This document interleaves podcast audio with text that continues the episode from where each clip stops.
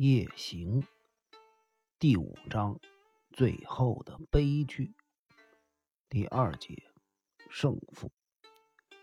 我本来不打算再写下去了，一个败军之将何足言勇呢？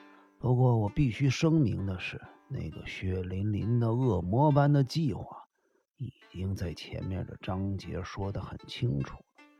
可是金田一耕助却说。话是没错，你所写的东西包含了你的心情、你的计划以及这个事件中所含的谜团。不过，为了慎重起见，吴代先生，请你从原始的动机重新简单的说明一下。反正也要不了多少时间。金田一耕助是一个很固执的人，他的外表看起来很随和，但是只要他想做的事儿。就一定不达目的绝不罢休。我目前处于劣势，就像是金田一耕助手中的傀儡。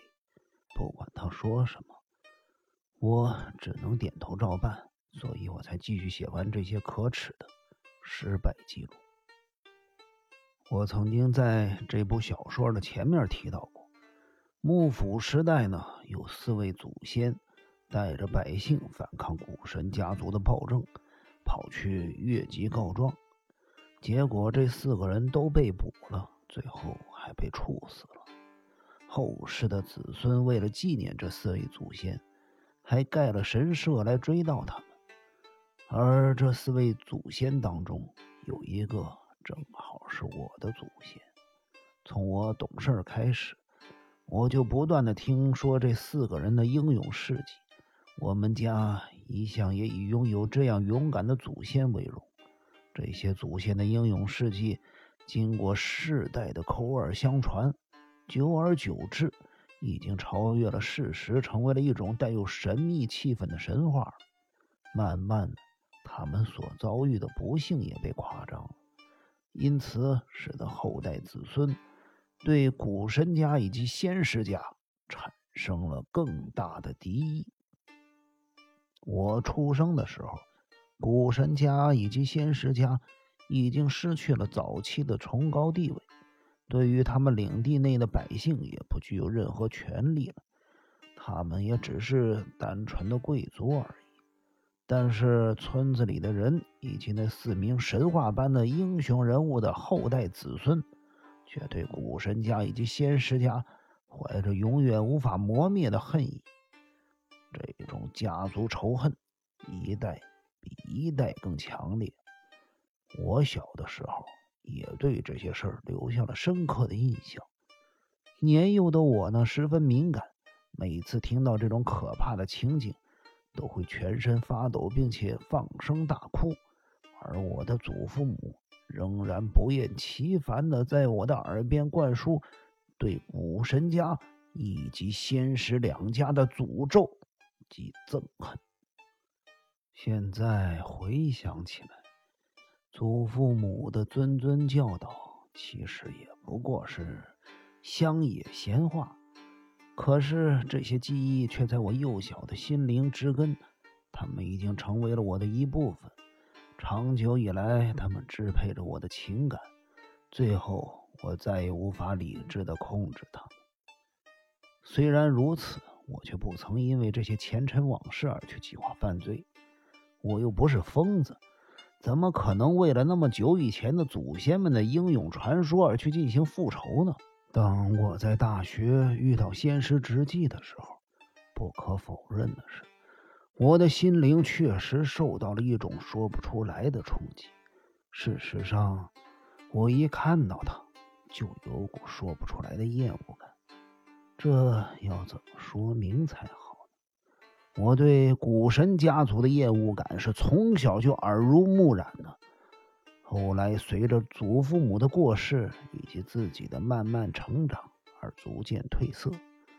到了念大学的时候，我应该已经不再受到祖先们英勇传说的影响，但是当我知道先师直纪家世背景以后，内心那些尘封已久的记忆，确实是复苏了一部分。尽管如此，我还是不得不接受先师直纪金钱上的帮助，仙师之际又为何特别照顾我？又为何要我做他的跟班呢？事实上，他也知道那四位祖先的传说。他曾经发出了阴险的笑声，对我说：“这么说来，你跟我还是世仇了？”仙师直纪既然知道那件事，为何又要跟我交往呢？难道他要替自己的祖先赎罪？哼，他当然不是那种心胸宽大的人。对于仙师直纪这种恶毒的人来说，由于我跟他有这一层关系，所以他更想玩弄我，借此获得更多的快感。现在想想，我跟仙师直纪之间还真是一段孽缘呢。虽然如此，我还是没有拟定现在这个可怕的犯罪计划。我下决心杀死仙师直纪，是在听到了阿静的悲惨境遇的一刹那。对我来说，阿静。是没有任何东西可以取代的食物，而仙师之际却将他当做玩物一样的耍弄糟蹋，直到他发疯了还不肯放过他。当我得知到阿静的惨痛遭遇时，我十分气愤，气得简直就要发狂了。在气愤到了最高点的时候，反而异常的冷静。我在心中暗下决心。我一定要让仙师之际在这个世界上消失。之后，我又觉得，如果只是杀死了仙师之际，似乎太便宜他。我要让仙师之际面对比死还要恐怖的恐惧感，让他陷入极端的疯狂状态，让他品尝死亡前的恐惧滋味儿。让他害怕的头发变白，我要让他置身于血淋淋的悲惨情境之中。话又说回来，如果我杀了仙师直纪，结果自己还要受到法律的制裁，那对我来说不是太吃亏了吗？所以我要让仙师直纪受难，发狂杀死他，同时自己还能够安全脱身，逍遥自在的过日子。我开始在脑中思考，究竟要采取哪种杀人办法？对仙师直纪来说，我只是一个连温饱都有困难的三流侦探小说家。然而，我身为侦探小说，自然熟知这个世界上的各种犯案方法。我一直在寻找是否有我可以利用的杀人方法。最后。终于想到了一种方法，那就是把仙师直纪杀死，砍下他的人头，将他装扮成我的外形，让人家以为死者是我，而凶手是仙师直纪。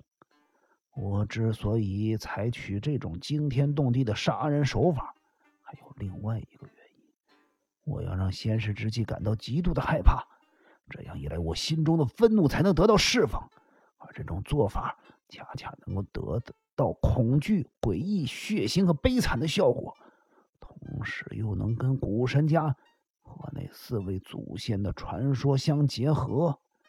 更何况，对于刚从战场上回来的我来说，砍人头根本就不是件难事。就这样，我决定杀死先师之际，同时砍下他的人头，当我乌代银泰的替身。但是我知道，如果没有万全的准备，可能无法顺利的达成目的。到时候不但无法让仙师直纪恐惧，也无法欺骗警方。所以我必须进行一些准备动作。首先，我找到的牺牲者，或者说我的道具，就是风舞小室以及古神守卫。我对先是直纪揭露秘密的那段谈话中，各位已经明白了。我进入绿色宫殿以前的时候，就已经熟知了古神家的各种内情。我从八千代的口中知道了许多古神家的事情，包括守卫的驼背特征、伤痕，仙师铁之进的梦游症等。风屋小事和仙师直纪一样，是个令人讨厌的人。他这个不留口德的人，经常让我在众人面前丢脸。当然了，这并不是我杀死风屋小事的直接动机。就算风屋小事不是这样令人讨厌的人，我可能也会选择他当牺牲者，因为他的外形跟守卫长得很相像。当我决定把风屋小事当做牺牲者的时候，首先要做的就是让风屋守卫。所有的装扮都相同，这也没什么困难的，因为守卫很听八千代的话。八千代一发起了媚功，就能让守卫乖乖的穿上和风屋小事一样的衣服。这一切准备工作完成了之后，我就找人分别从九州、京都以及东京寄出恐吓信。当然了，他们完全不知道信件的内容。恐吓信里的驼背无头男子的照片，其实并不是风屋小事，而是守卫。这是八千代征得了守卫同意之后才帮他照的。照那张照片的时候，守卫根本就不知道这是要作为杀人用的道具之一。所有的准备工作都进行的很顺利。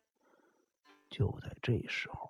设在花九郎的第一幕已经揭开了。当天晚上，八千代和风屋小事很偶然的在花九郎相遇。八千代前往花九郎的始末，警方调查的很清楚，可是警方却忽略了当时与风屋小事同行的花九郎的人。那个人正是要求风屋小事。到花九郎的我，于是那天晚上，我们顺利的在风屋小事身上制造了一个跟守卫身上相同的伤痕。一切准备就绪之后，八千代就将风屋小事带到了绿色宫殿，准备当守卫的替身。事情本来进行的很顺利。如果先师之际不把村正放到金库的话，今天一耕助后来跟我解释了这个破绽。他说道：“我之所以会注意到你，最大的原因就在于直纪先生将村正放入金库这个动作。因为凶手是八点左右杀人，却要人误以为他是十二点以后杀人，而十二点以后呢，凶器是被。”直纪先生放到了金库内，根本就没有人能够拿出来。这样不但迫使凶手的计划完全失策，同时也证实了直纪先生是清白的。因为直纪先生如果是凶手，就不可能会将凶器放到金库内。唉，没错，先是直纪将村正放到金库内，是我失败的第一步。当时警方并不重视这一线索，直到金田一耕助出现了之后。我所犯的错误才一项一项的被发现。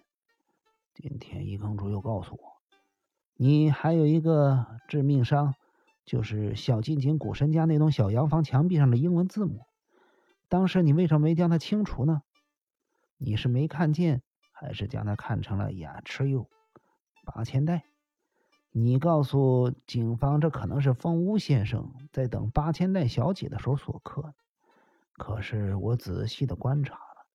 那些字母的痕迹太旧了，不像是刚刻上去。于是，我用放大镜仔细的查看了一下，发现那些英文字母不是雅持有，而应该是雅士五。S、R 分别被改成了 C 和 Y。当我发现这一点的时候，我就大致了解了你的整个计划了。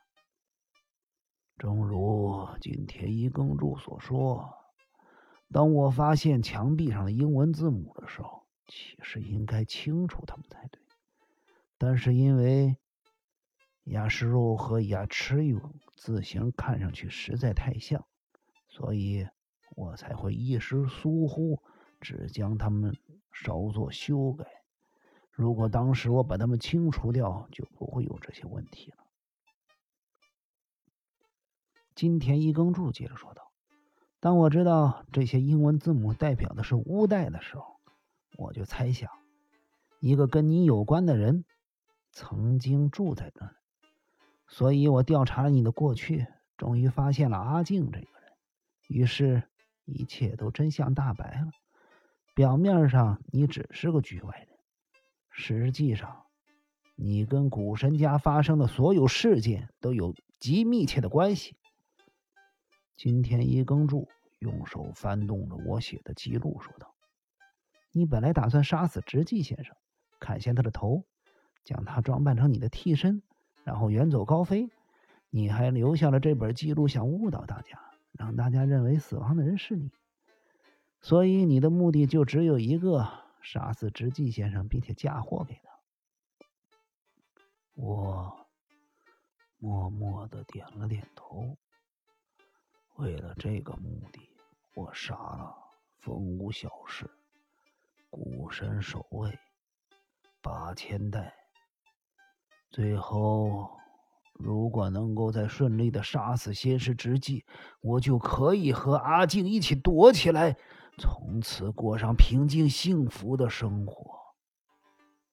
只可惜，我所有的准备动作都完成了。但是进行到最后，也是最重要的动作时，失败了。我不用担心阿静的将来会怎样，因为今天一耕助已经答应我，帮助我照顾他。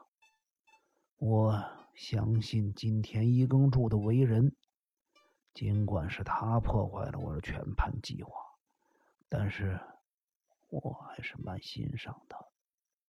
写到这儿。我已经有点累了。最后还有一件事必须要说明一下，那就是今天一耕助特地来告诉我，先是直纪目前的状况。他说，直纪先生可能是因为受到了太大的冲击，忽然间得了早发性痴呆症，现在就像个活死人一样。我只要一想到先是直纪流着口水。一个人傻傻的自言自语的模样，我的心情就会稍微的舒坦些。天知道，我和仙师之间的争斗，到底谁赢，谁输呢？全输完。